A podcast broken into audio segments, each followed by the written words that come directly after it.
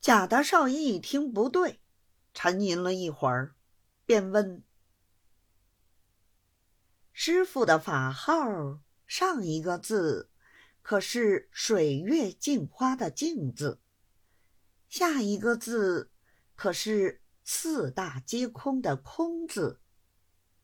老尼道：“下一字不错，上一字乃是清净的‘净’字。”并不是“镜”字的“镜”字，贾大少爷便知其中必有错误，忙问：“有位与师傅名字同音的，但是换了一个‘镜’字，这人师傅可认得？”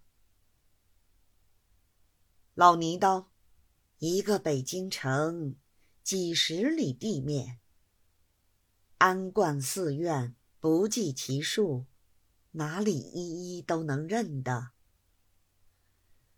贾大少爷知道走错了路，只得说了些闲话，搭讪着辞了出去。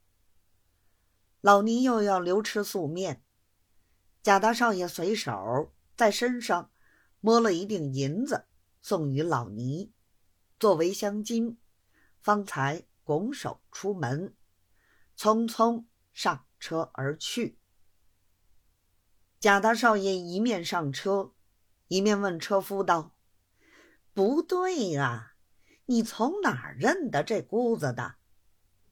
车夫道：“小的从前伺候过顺治门外南横街户部谢老爷，跟着谢老爷来过两趟，所以才认得的。他安里……”还有两个年轻的姑子，长得很俊。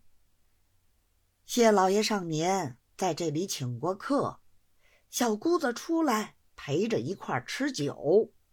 今天想是为着老爷头一趟来，所以小的不出来陪。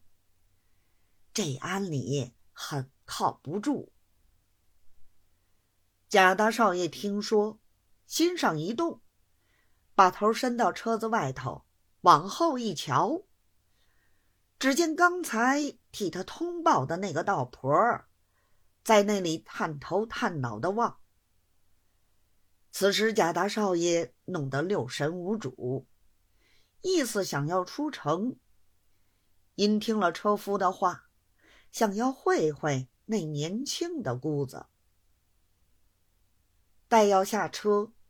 又见天色渐晚，恐怕赶不出城。车夫见他踌躇，也就停鞭以待。贾大少爷沉吟了一会儿，道：“今天净空会不着，倒想不着走到这么一个好地方来。姑且回去通知了黄胖姑，过天同他一块儿来。”他在京里久了，人家不敢欺负他。什么相公、婊子，我都玩过的了，倒要请教请教这尼姑的风味儿。说罢，便命车夫赶车出城，过天再来。车夫遵谕，鞭子一撒，骡子已得得而去。贾大少爷又不住的把头伸出来往后探望，一直等到转过弯方才缩进。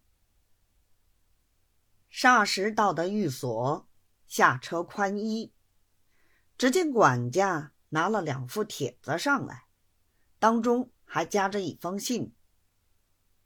贾大少爷看那帖子，一副是黑伯果，请在至美斋。吃午饭，姨父是普四爷，请在他叫的相公顺全家吃夜饭，都是明日的日期。另外那封信乃是黄胖姑给他的。贾大少爷看得一半，不觉脸上的颜色改变。等到看完，这一下更非同小可。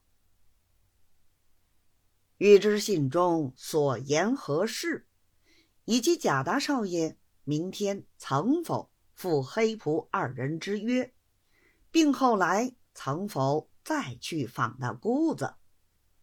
且听三叙书中分解。